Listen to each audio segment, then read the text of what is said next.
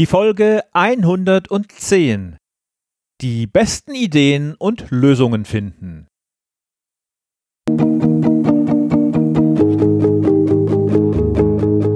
Gute Führung braucht Gespür. Der wöchentliche Podcast für Führungskräfte und Unternehmer.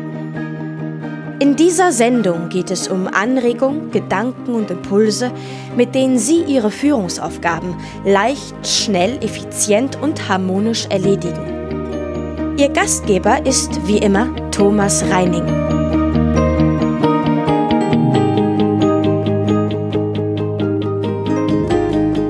Liebe Hörer, wie finden Sie die besten Ideen und die besten Lösungen?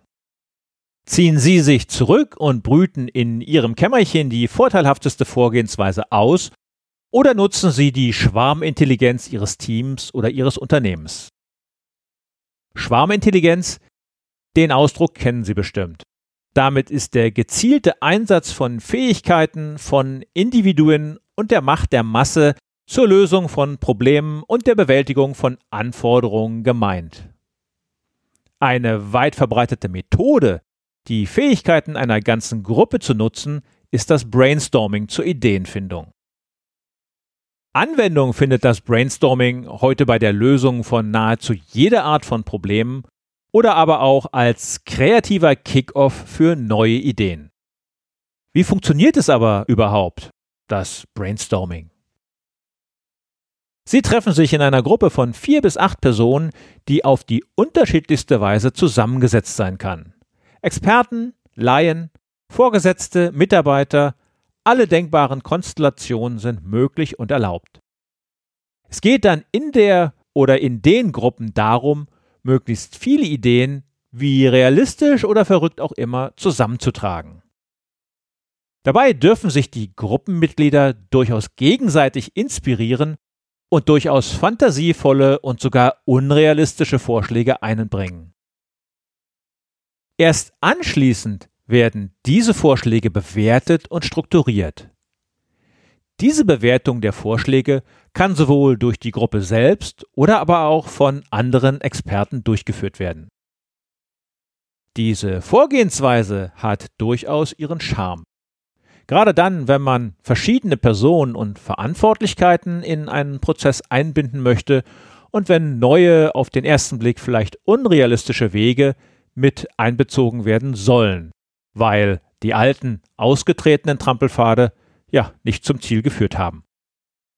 Der Engländer nennt ein solches Vorgehen Thinking out of the box. Aber diese Methode birgt auch gravierende Nachteile, die allzu oft an die Seite geschoben werden.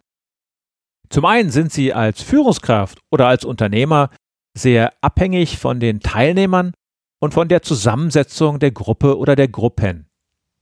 Ein weiterer Gefahrenpunkt sind die gruppendynamischen Effekte, wenn Experten und Laien, Vorgesetzte und Mitarbeiter, Vorgesetzte und Auszubildende oder andere hierarchische Strukturen zusammentreffen.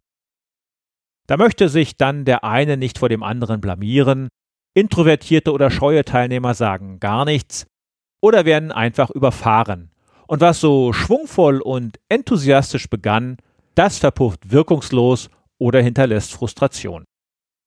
Diese potenziellen Gefahrenherde gilt es von vornherein auszuschließen und allen Teilnehmern, wirklich allen Teilnehmern, das notwendige Vertrauen entgegenzubringen, ganz egal wie abenteuerlich die Vorschläge auf den ersten Blick wirken. Oft höre ich auch von reinen Alibi-Brainstormings, die nur den Zweck haben, die Teammitglieder scheinbar mit einzubinden. Solche Alibi-Meetings kann ich gar nicht empfehlen. Sie fallen garantiert auf und wirken höchst demotivierend. Falls Sie befürchten, dass die vorhin beschriebenen gruppendynamischen Effekte ein gutes Ergebnis nicht zulassen, weil sich zum Beispiel ein Mitarbeiter nicht traut, vor Vorgesetzten oder Experten seine Ideen zu äußern, dann greifen Sie doch zu der Technik des Brainwritings. Hier können die Teilnehmer ihre Ideen in Ruhe sammeln und zu Papier bringen und genießen so in einem anonymen Raum den notwendigen Schutz, die eigenen Ideen loszuwerden. Mittlerweile gibt es auch Meetingsysteme, mit denen online die Ideen gesammelt werden können. Brainstorming und Brainwriting vermischen sich hier auf elektronischem Weg und bieten neben einer großen Anwenderfreundlichkeit auch den Vorteil der Anonymität. Damit die besten Ideen auch wirklich nicht unter dem Deckel bleiben und ans Tageslicht kommen. Welche Methode auch immer von Ihnen gewählt wird, die besten Ergebnisse werden Sie immer durch wertschätzenden und vertrauensvollen Umgang in Ihrem Team erzielen. Wenn diese positive Grundstimmung nicht vorhanden ist, werden Sie kaum neue Ideen finden. Nur Vertrauen erzeugt die notwendige Kreativität. Allein die Aufforderung, jetzt seid mal kreativ und das bitte sofort, das wird nicht funktionieren. Damit verabschiede ich mich für heute, sage Tschüss und wünsche Ihnen eine kreative Woche. Bleiben Sie gesund oder werden Sie gesund, Ihr Thomas Reining. Und zum Abschluss darf natürlich auch das Zitat der Woche nicht fehlen. Heute kommt es von dem Zen-Meister Chunryu Suzuki. Des Anfängers Geist hat viele Möglichkeiten. Der des Experten hat nur wenige.